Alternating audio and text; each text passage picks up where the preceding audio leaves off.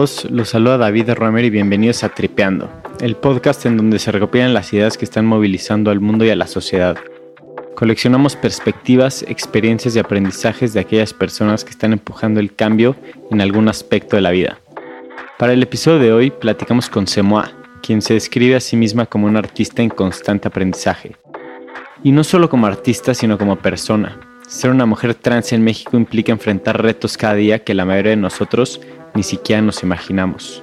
Usualmente no entendemos lo difícil que es crecer con disforia de género o el sentimiento de angustia de no verse como quien uno verdaderamente es.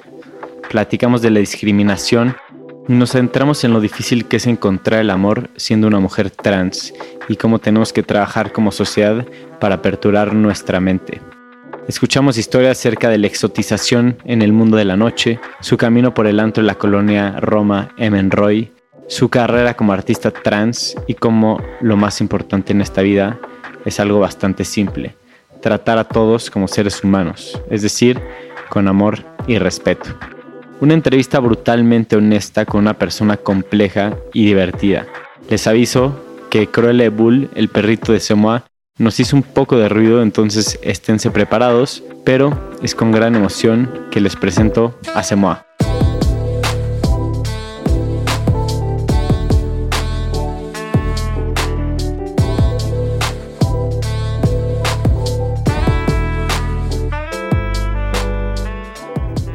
Pues muchísimas gracias por estar aquí, por tenerte en este espacio. Estoy muy emocionado de platicar contigo. Y estaba investigando pues bastante ti para hacer esta entrevista y me sorprendió cañón que cuando checas a qué te dedicas, sale que eres cantante, cineasta, productora, miles de cosas. ¿Tú qué dices cuando alguien te pregunta a qué te dedicas? Yo siempre contesto que soy artista en constante aprendizaje, porque todos somos artistas, solo que cada quien explota diferentes ramas de arte, ya sea construcción, ya sea herrería, ya sea pintura, ya sea lo que sea. Por el ser humano tendemos a ser artistas, la vida misma es un arte.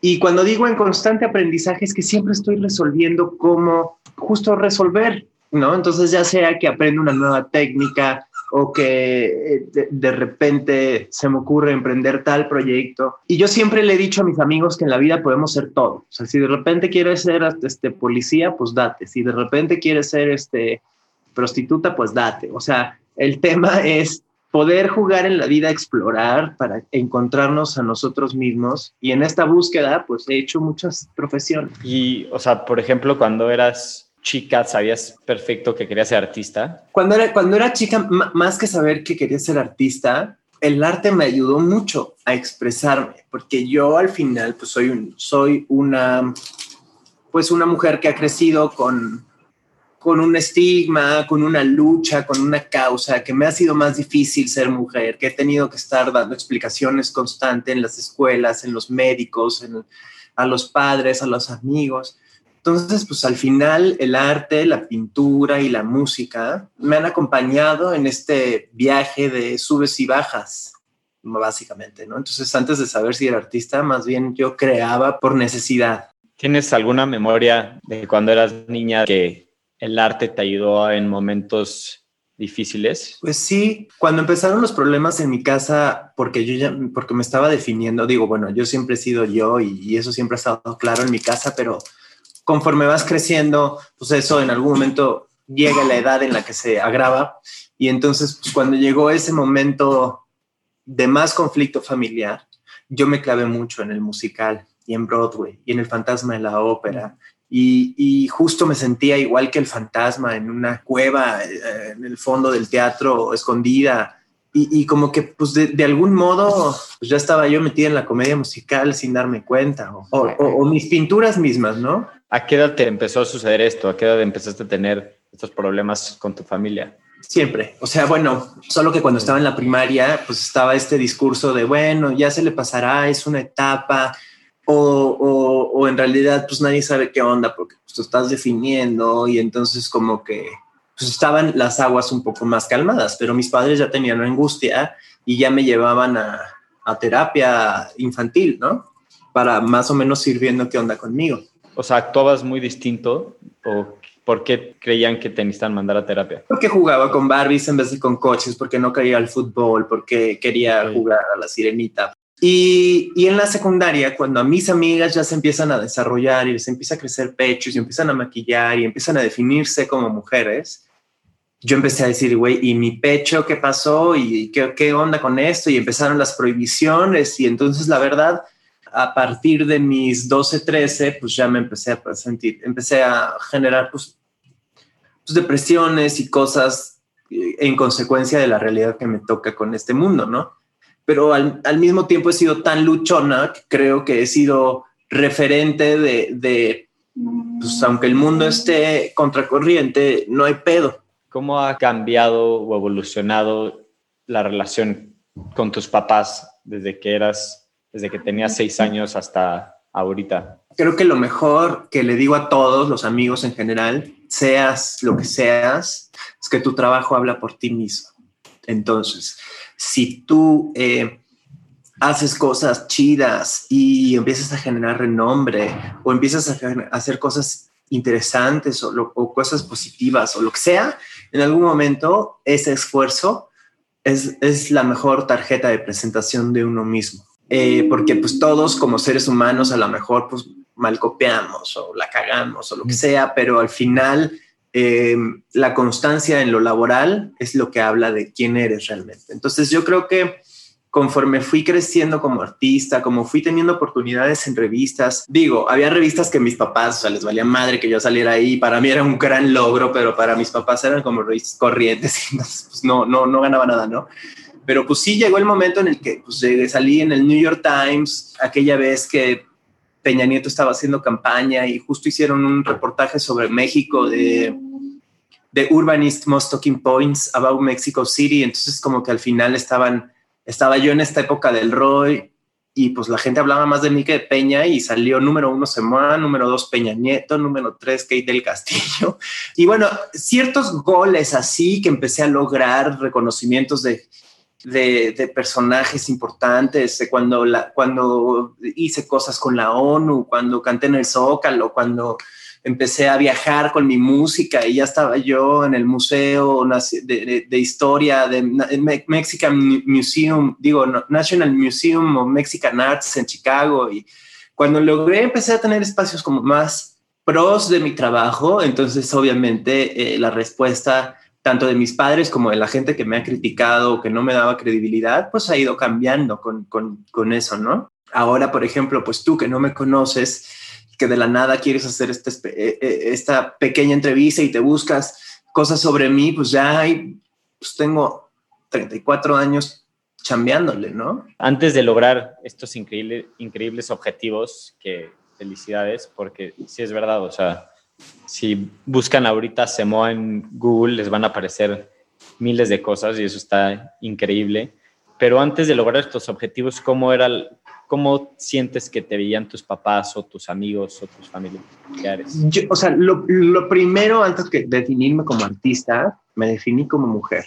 Entonces, o sea, bueno, más bien luché por, por ser eso, ¿no? Abogué por, por, por ese espacio. A mí en lo personal, la noche me ayudó mucho, porque en la noche todos los gatos son pardos, te puedes poner cualquier tipo de atuendo, eres más libre de explorar tu sexualidad en cuanto a tu look, el fashion, ¿no? Una forma de ser muy rebelde con las sociedades por medio de la moda, por los tatuajes, etcétera, ¿no? Entonces, pues primero me volví una fashionista. y, y, entonces, pues al principio, pues obviamente mis papás se preocupaban por, por, por eso, pero ya siendo fashionista y siendo muy pionera, porque en esa época, cuando yo tenía 18 años que salía de fiesta, pues no había tantas opciones como hoy en día hay de diversidad antes era más reducida la diversidad, entonces la visibilidad era menor y pues era yo muy pionera en eso. Y entonces pues lo primero que empecé a lograr fue a tener espacios justo por ser chica de la noche fashionista. En realidad yo nunca me ha gustado el alcohol, o sea, no, no, no soporto la cerveza, me duerme, me empanzona, etcétera pero el, el, el, querer ir a la fiesta para poder ser libre con mi ropa y el querer eh, y el estar en la fiesta siendo libre cuando todos están todos reprimidos, ahí empezó un poco el camino de Semois y por eso llegué al Roy y por eso llegué al Pasaje América y, al Pasagüero. Cuando todos estos inauguraban, yo siempre estaba ahí, ¿no? Digo, hay mucho historial mía, mío con la vida nocturna y los antros, pero pues esa historia culmina en el Roy, que era pues este lugar muy exclusivo donde solamente entraban poquitos, se volvió muy aspiracional, adentro estaba Marilyn Manson ah, y 30 personas, y sobre mí caía la responsabilidad, pero no era que yo escogiera quién entrara, sino simplemente pues yo era utilizable por mi imagen para ese puesto y sin embargo seguía órdenes. Y en el fondo, aunque disfruté mucho el Roy, son mis amigos y es mi hogar y, y me trajo momentos maravillosos, también me perjudicó mucho porque también eh, yo que lucho por la discriminación, contra la discriminación, pues yo estaba casi, casi que discriminando. La gente me conoce más por el Roy que por mi música. Este, los amigos falsos y los intereses estaban a toda ahí.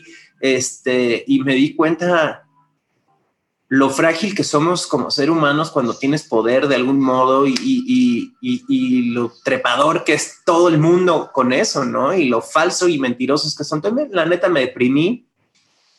Y, pero esa depresión y, eso, y esos trabajos y, eso, y esas mensualidades ahorradas pues, hicieron que yo sacara ya por fin mi primer disco, Puro Desamor, en mi propia disquera, Emporio Records y pues ya con eso como que dije, güey, ya me la pela a los que les haya caído mal, porque le caí mal a mucha gente. Pero como estaba deprimida, pues por eso la portada de mi primer disco está, este, estoy latillándome puro desamor, porque sé que el sufrimiento se lo genera uno mismo, a uno mismo, ¿no? Entonces, pues estoy un poco atrevida en este, en este vinil y es, es rojo, ¿no?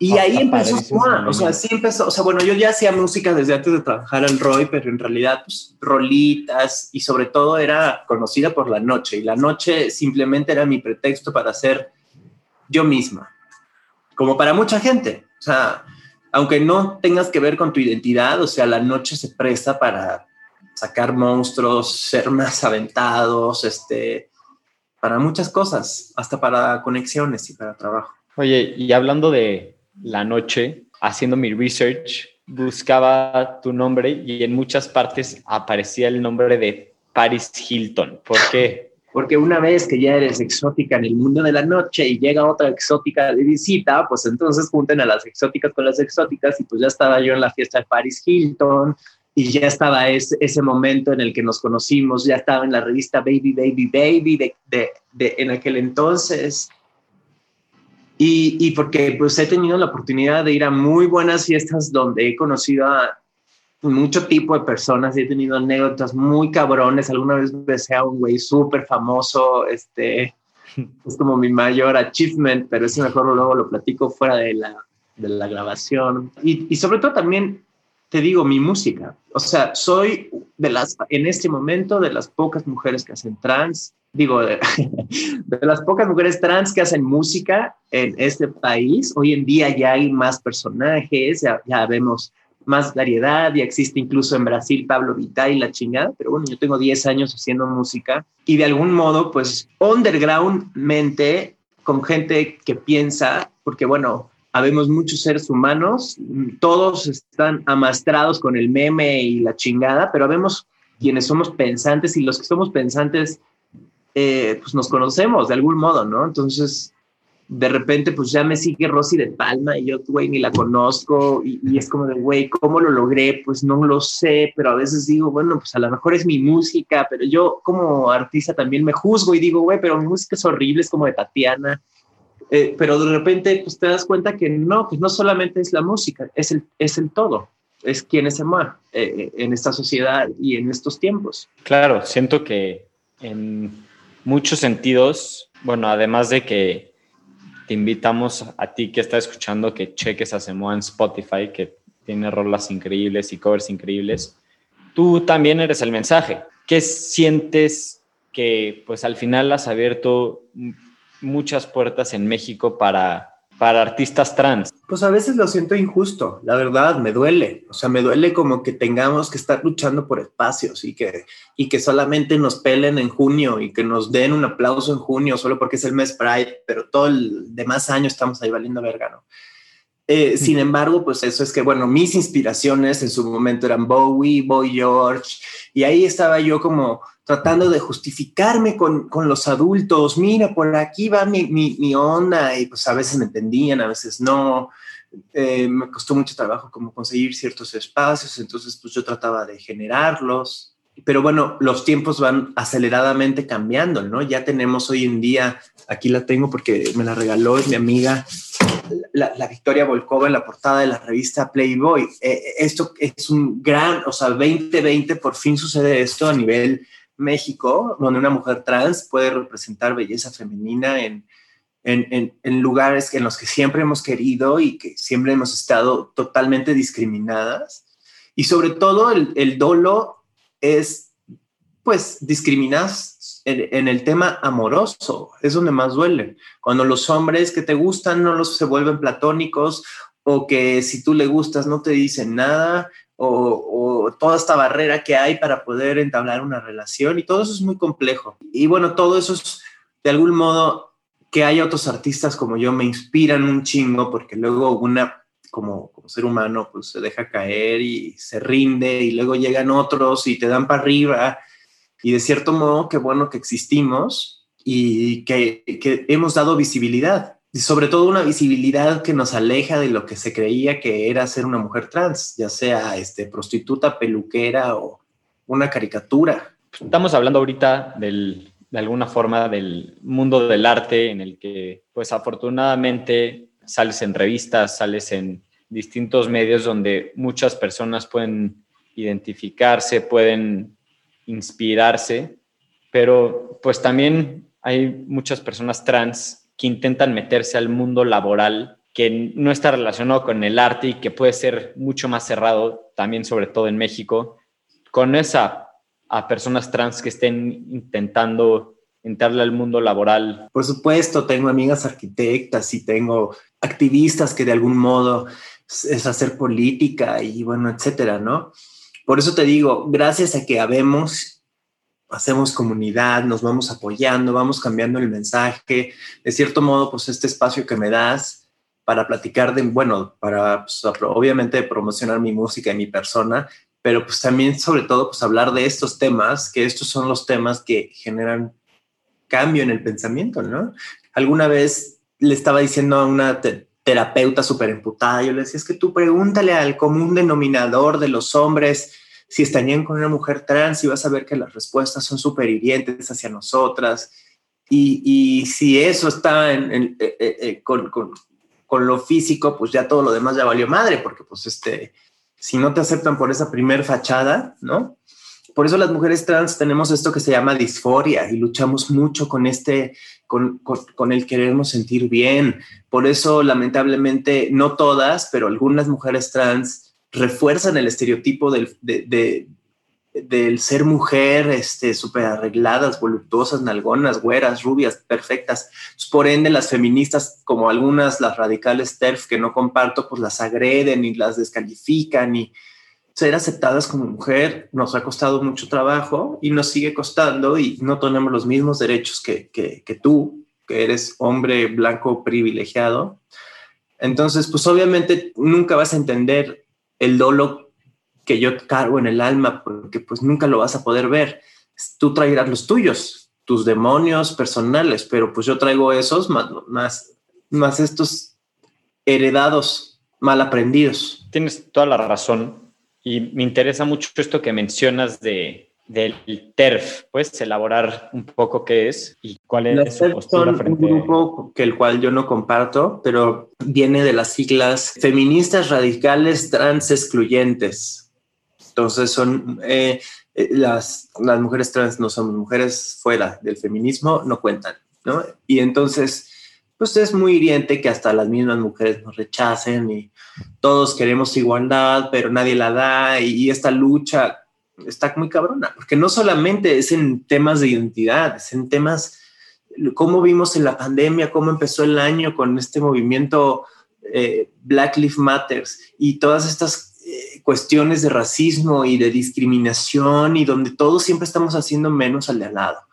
Entonces, pues yo soy más pacifista, yo soy más Jedi, el mundo es más Sith, y pero, pero, pero yo creo que en algún momento sí, la lucha de cada quien en algún momento trasciende y muchas veces no son valoradas en nuestros momentos. Los artistas somos los que estamos inconformes con el tiempo y lo expresamos en poesía y lo expresamos en música.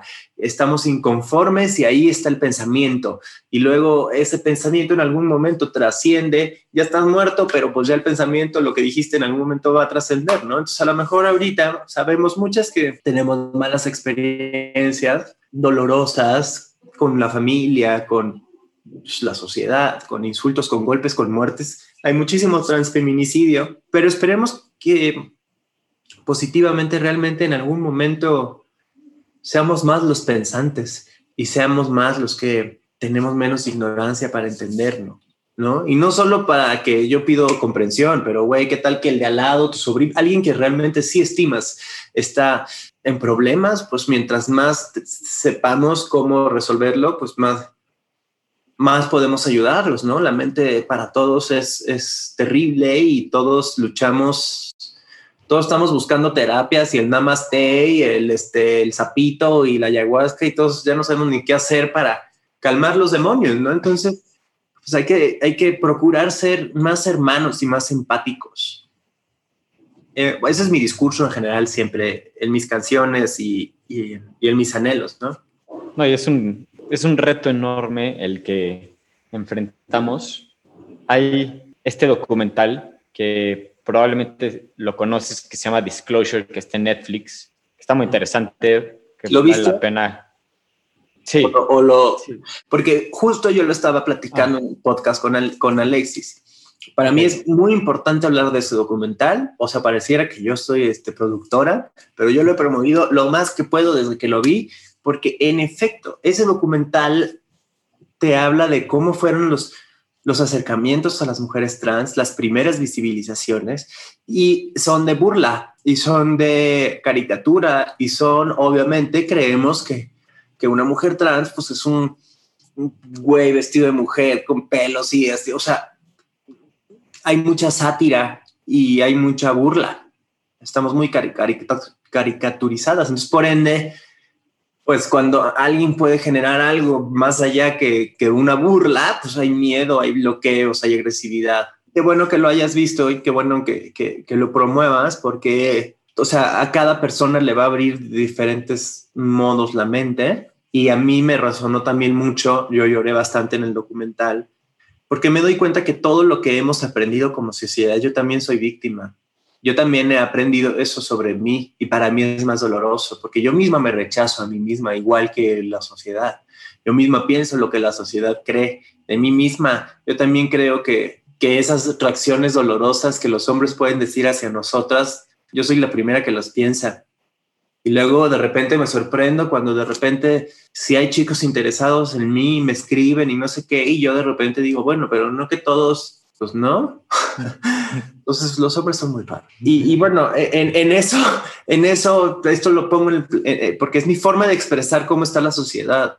Y, sobre todo es, es lo que más me ha dolido. Todas las mujeres anhelamos este príncipe azul de Disney y como mujer trans yo creo que se pone aún más en un pedestal. Entonces yo sí estoy pues traumada por el estúpido de Disney. Entonces, este, esperando que ojalá algún día. Oye, nada más para un poco de contexto este documental, digo, corrígeme, Semoa, este documental habla de cómo se ha representado a los trans en Hollywood, en todos los tipos de medios y está, es impresionante la forma en la que lo han hecho, tú lo has descrito muy bien, en forma de, de ridiculizar, muchas veces en forma de personajes malévolos, villanos, que, que hacen cosas horribles y pues que ha afectado mucho la imagen de la gente que no conoce a las personas, que no conoce a nadie trans y también pues a personas como tú, ¿no? Hoy en día a lo mejor tenemos más posibilidades de conocer a alguien trans, si acaso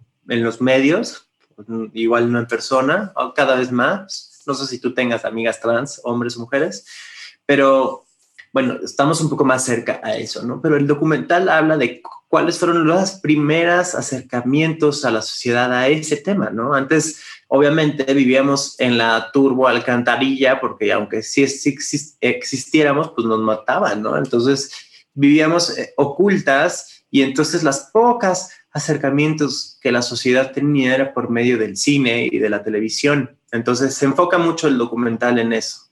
Porque yo también pensé, bueno, sí, padrísimo el documental, pero estaría interesante también uno que tenga que ver igual, pero con la música. Eh, bueno, porque yo soy música, eh, pero sin embargo, pues sí, eh, es impresionante como los medios de comunicación, cine, Hollywood, tele, pues han, nos han puesto en, una, en un lugar muy, decadente, ¿no? Sí, y creo que justo por esa misma línea, eh, a mí me sorprendió que en el documental mencionan que el 80% de los americanos no conocen o no han hablado con alguien trans en su vida, ¿no?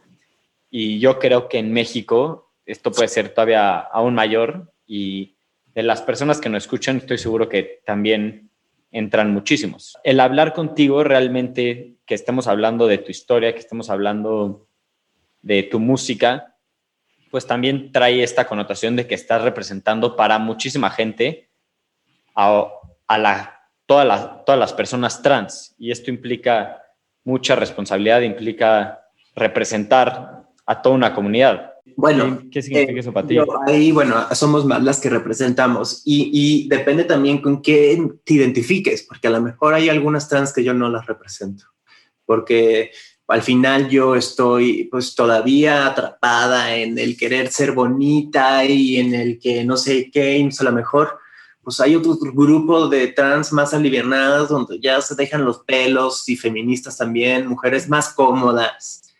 Eh, eh, eh, y posiblemente pues yo no soy una buena representación. Sin embargo, pues soy una de las que existen para poder hablar del tema y, y, y pues aquí estoy platicando pues para ver que se puede hacer. ¿Tú, tú, tú tienes amigas trans? Sí, conozco, pero muy seis años. Ah, ok.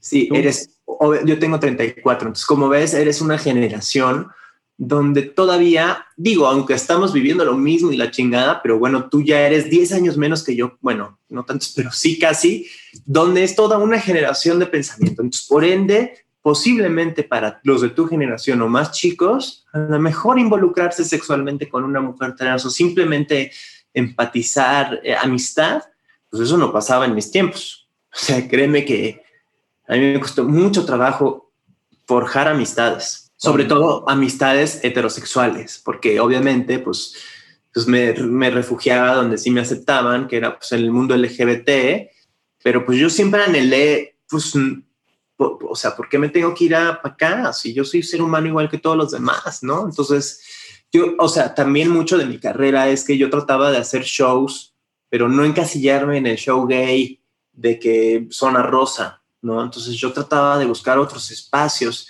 y sí logré abrirle a Pitches, por ejemplo, alguna vez y me acuerdo que, güey, o sea, cero era mi público, o sea, eran puros heterosexuales y, güey, esta me está cagando. O sea, me estaba, o sea, literal estaba de, güey, qué nervios.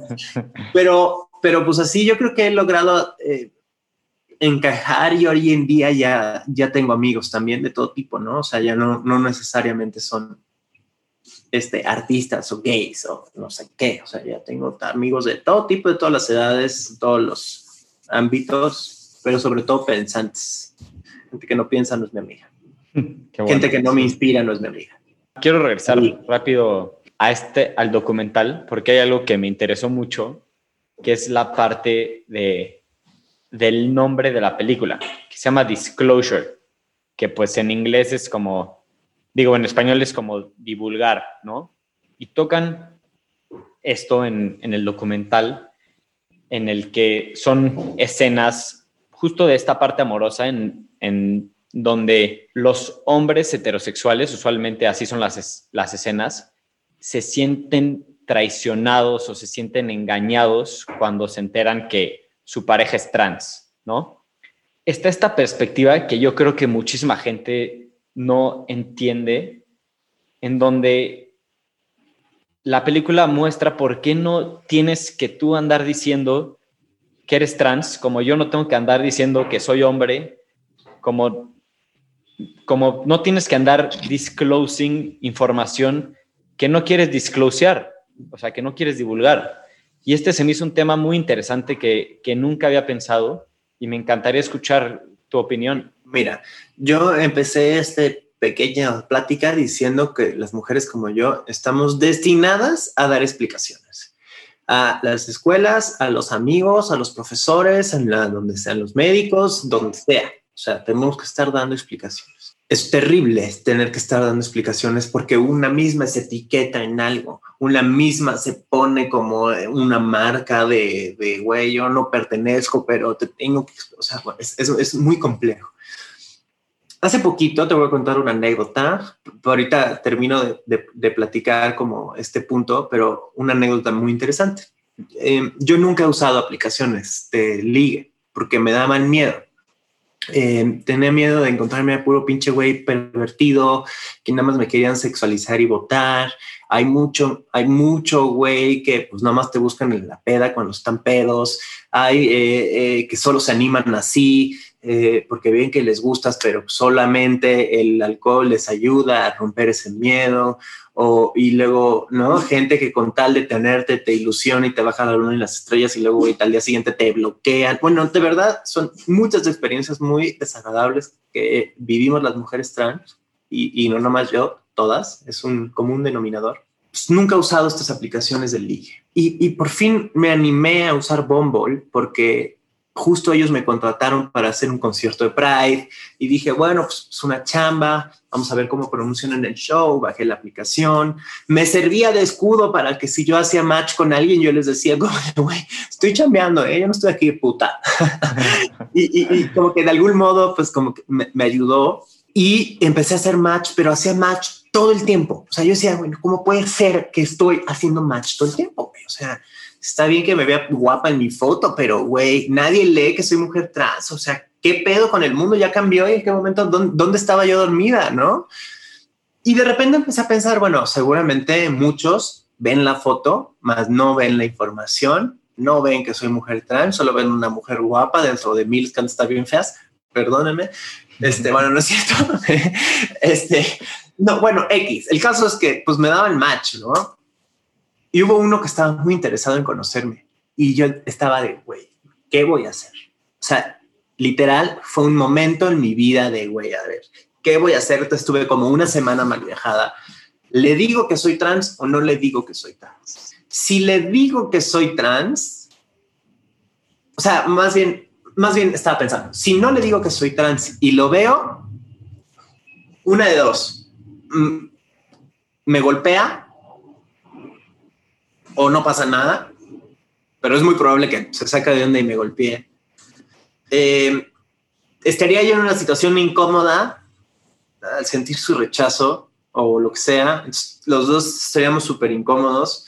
Son pasos que te súper quieres saltar y entonces eh, no sabía qué hacer. Por otro lado, pensé, a lo mejor sí sabe que soy trans y no le tengo que estar dando explicaciones, ya lo sabe, ya ahí dice, y, y, y, y, a lo mejor el güey sí es un güey muy aliviado pero el mind donde sí me está viendo de mujer y al yo hacer el comentario, yo le voy a poner el dedo en la llaga y a lo mejor yo soy la misma en la que lo puede tripear, yo misma a él, porque por mis miedos. Em, y luego también decía, pero es que si les digo qué hueva tener que estar diciendo, oye, este, tengo gripa. O sea, bueno, pues al final él no me tiene por qué estar dando explicaciones de quién es, porque yo sí tengo que estarle diciendo, oye, para que me aceptas, quiero que sepas que, bueno, esa de la foto que te gusta, bueno, sí soy yo, pero pues, o sea, ¿no? Y lo que me he dado cuenta de en general mis experiencias es que lamentablemente la validez de ser mujer te la dan los genitales, o bueno, eso cree la gente. Entonces recibimos preguntas muy incómodas. Oye, ¿ya te operaste? ¿Y te vas a operar? Oye, y no sé qué. Y bueno, todas esas cosas son, además de hirientes, dolorosas e incómodas, pues, güey, no me definen que tenga o no vagina mi, mi feminidad. O sea, Ahorita pues, no me están oyendo, bueno, digo, me están oyendo, no me están viendo, en teoría, digo, se está grabando, pero estoy en pijama, este, no tengo una gota de maquillaje, estoy con los pelos parados y eso no define que sea o no sea yo mujer. Estoy cansada de tenerme que estar arreglando para poder verme bonita y, y que me den credibilidad, o sea, me vale madre que piensen lo que quieran. A mí lo que me importa es que escuchen mi música y ojalá que les guste. Y este disco nuevo que está por venir es mi mejor trabajo. ¿Cómo se llama el disco? Este disco nuevo se llama Lo que me hace sentir. Es un disco que he escrito desde el 2017. Es justamente este, esta fluctuación mía en, los ideales románticos y en el conocer a alguien y los miedos y todo lo, mi proceso de una vieja que quiere un chingo y que quiere bonito y que anhela mucho poder como compartir mi, vida alegre, porque también tengo momentazos increíbles que me encantaría poder compartir con alguien, no regresar sola después de un show que me fue increíble y ya estar aquí valiendo verga, viendo Netflix, me encantaría, no sé, pues para eso son las relaciones, ¿no? Para cuando estás feliz poder compartir con alguien tu felicidad.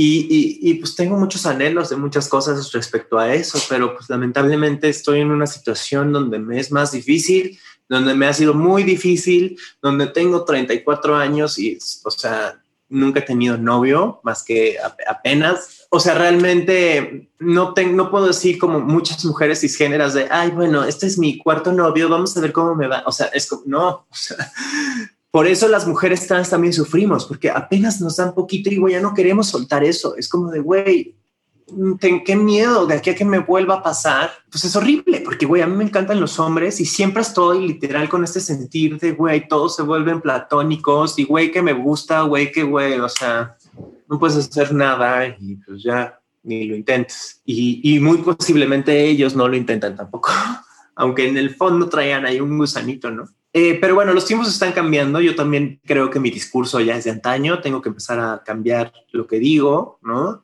Eh, porque realmente sí veo que, que, independientemente de que México sea un lugar cerrado y machista, somos privilegiados porque aquí, o sea, si tú tienes VIH, el gobierno te paga el tratamiento, si tú eres trans, güey, te pagan las hormonas y te ayudan, si quieres cambiarte tu acta de nacimiento, te, se puede, o sea que, que no es tanto el gobierno, o bueno, más o menos, pero es más la sociedad es más el conjunto. Es lo mismo que pasa.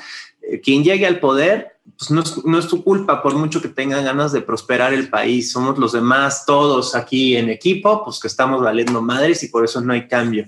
Y nos desesperamos los que, los que sí queremos movimiento porque pues vemos que la gente no se mueve. Pues es lo mismo. ¿Crees que hay una forma rápida, bueno, chance no rápida, pero eficiente de mejorar la sociedad? O sea, de abrirle más la mente a a los mexicanos? Poco a poco el mundo nos vamos volviendo más unicentro gracias al Internet, estamos más al pendiente de lo que pasa en todas las culturas gracias a la velocidad del Internet. Entonces, obviamente, pues yo soy muy patriota, me encanta mi país y todo, pero pues soy hermana de los demás, o sea, no, no, no soy diferente por ser de una nacionalidad o por ser de un color o por ser de lo que sea, ¿no? Es lo que nos falta todavía al ser humano entender y ojalá que eso se logre para pues, también vivir felices, ¿no? O sea, el tema, por ejemplo, este no tiene nada que ver, pero más o menos. El, el, el tema de la monogamia o, de la poliam o del poliamor pues es otro tema de debatir, ¿no?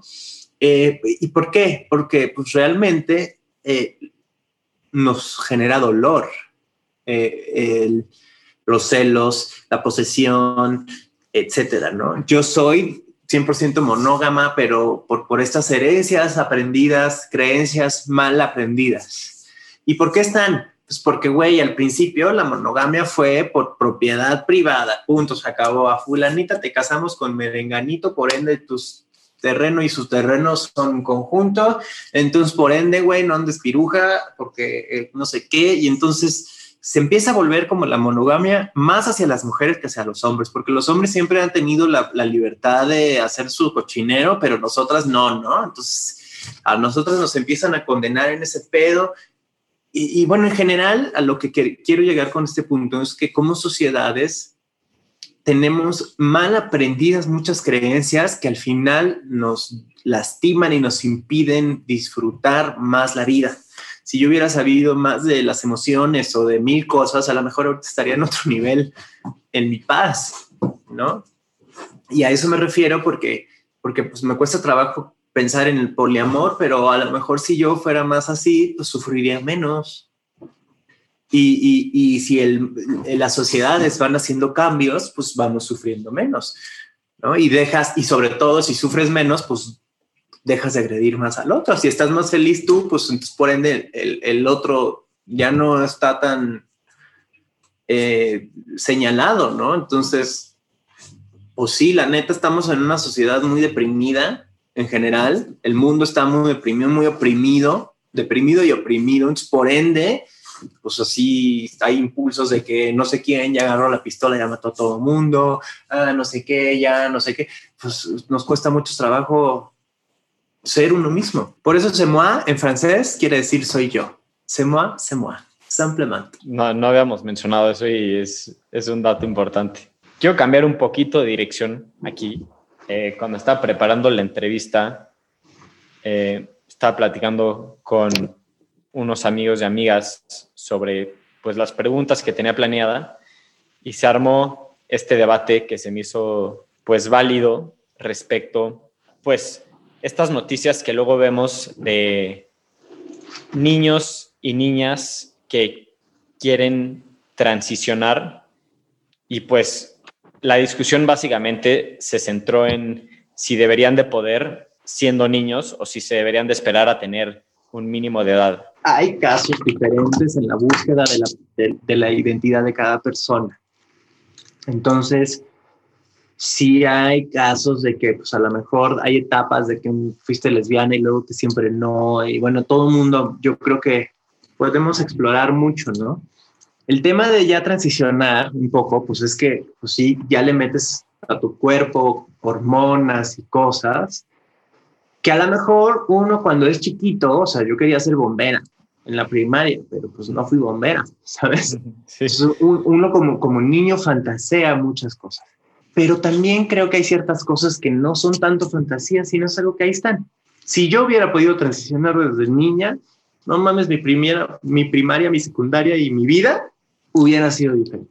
Pero entiendo también este miedo de que si está bien o no, o, o etcétera, ¿no? Yo lo que creo en eso, bueno, sé que en México ya se puede hacer, pero solo en Jalisco, eh, que, menores de edad puedan empezar a transicionar, ¿no? Si, si cualquier toma de medicamentos o lo que sea, hay seguimiento médico, pues uno puede experimentar, porque también hay una cosa muy importante que también casi no se habla, porque ahorita estamos en la época de la transición, es como de, güey, hay que, sí, las trans y la chingada, pero hay un tema que no se habla, la destransición. Aquellos que eso es un tema del futuro, te vas a dar cuenta algún día en, la vida. Aquellos trans que siempre no quieren, que siempre, que prefirieron mejor que siempre no, ellos cargan también un estigma muy cabrón de discriminación, hasta de la misma comunidad trans y de etcétera. Y también es válido en la vida explorar. Entonces, aquí lo único que yo puedo decir como dato para todos los padres que nos escuchan o los futuros padres to be es que no hay nada como poder dejar que tu hijo explore. O sea, si quiere jugar con Barbies o si quiere jugar con carritos, no definen su sexualidad. Simplemente está en esta búsqueda. Y mientras más fácil nos es buscar, más fácil nos encontramos y más fácil somos felices. Entonces, yo creo que el consejo es como padres, no limites, no, no te alarmes si tu hijo, güey, no es piloto de avión como tú querías, güey. O sea, no pongas tanta expectativa y simplemente deja que explore y ya veremos. Y si sí sale trans o no sale trans o lo que sea, el chiste es que sea un agente de bien, trans o no trans. Eso es el chiste. Por eso digo yo que el trabajo habla por sí solo. Porque, ¿qué? Pues puede haber trans, una trans ahí, culera, ladrona, este, que sí hay casos así, gente de la verga, güey, o, o lo que sea. No, pues eso no ay, sí, no, porque ella es trans, sea pobrecita. No, güey, o sea, el chiste es ser buenos seres humanos, punto, se acabó, seas lo que seas. Hombre, mujer o quimera, no importa, mientras me quieran. Qué bonito mensaje. Creo que es lo más importante en la vida. Bueno, también en mi experiencia me recuerda mucho a este libro que se llama, eh, no recuerdo cómo se llama en español, pero pues es muy famoso, Man's Search for Meaning, que es pues la historia de, de esta persona en, en un campo de concentración y básicamente resume mucha parte de su experiencia en, hay dos tipos de personas, gente decente y gente que no es decente. Y Totalmente, gente educada. gente, sí, gente buena, gente que le importan los demás. Pues sí, eso, hay gente decente y gente que no. Y hay gente amargada y gente que no. Por ejemplo, otro ejemplo, ya sé que ya estamos acabando, pero una estaba con Cruella, hablando de Cruella. Fui al Oxxo necesitaba depositarle a un bailarín y, no pude entrar al puto Oxxo por, por Cruella, ¿no? No había dónde amarrarlo, no sabía qué hacer. Y entonces le dije a la señorita, oiga, em, pues desde aquí en la ventana te grito, te, te digo que quiero y lo hacemos así. Güey, a mí se me hizo pues, alivianado, no hay pedo, porque van a decir que no, órale, va. O sea, yo si hubiera sido la señora, le hubiera dicho, va. Eh, porque pues bueno, yo soy así, ¿no? Yo soy alivianado. Eh, así es mi personalidad. O sea, hace poquito un repartidor de pizza se le olvidó la terminal y yo le dije, no, bueno, pues güey, aquí vivo, no voy a ir a ningún lado, sabe por la terminal y regresa. Y, y el güey me dijo, no mames, qué chida, güey, cualquier otra gente ya no me paga la pizza, son bien mamones, no sé qué. Y bueno, pues la del Oxxo no me dejó entrar ni me dejó hacer mi operación desde la ventana y me cagó la madre y dije, güey, pinche vieja culera, la odié, ¿no? Dije, y justo estaba pensando, hay gente amargada y gente buena, porque ¿qué le costaba, no? O sea, ¿cuál era el pedo? Y después, días después, estuve en la misma situación. Tenía sed, quería comprar un agua.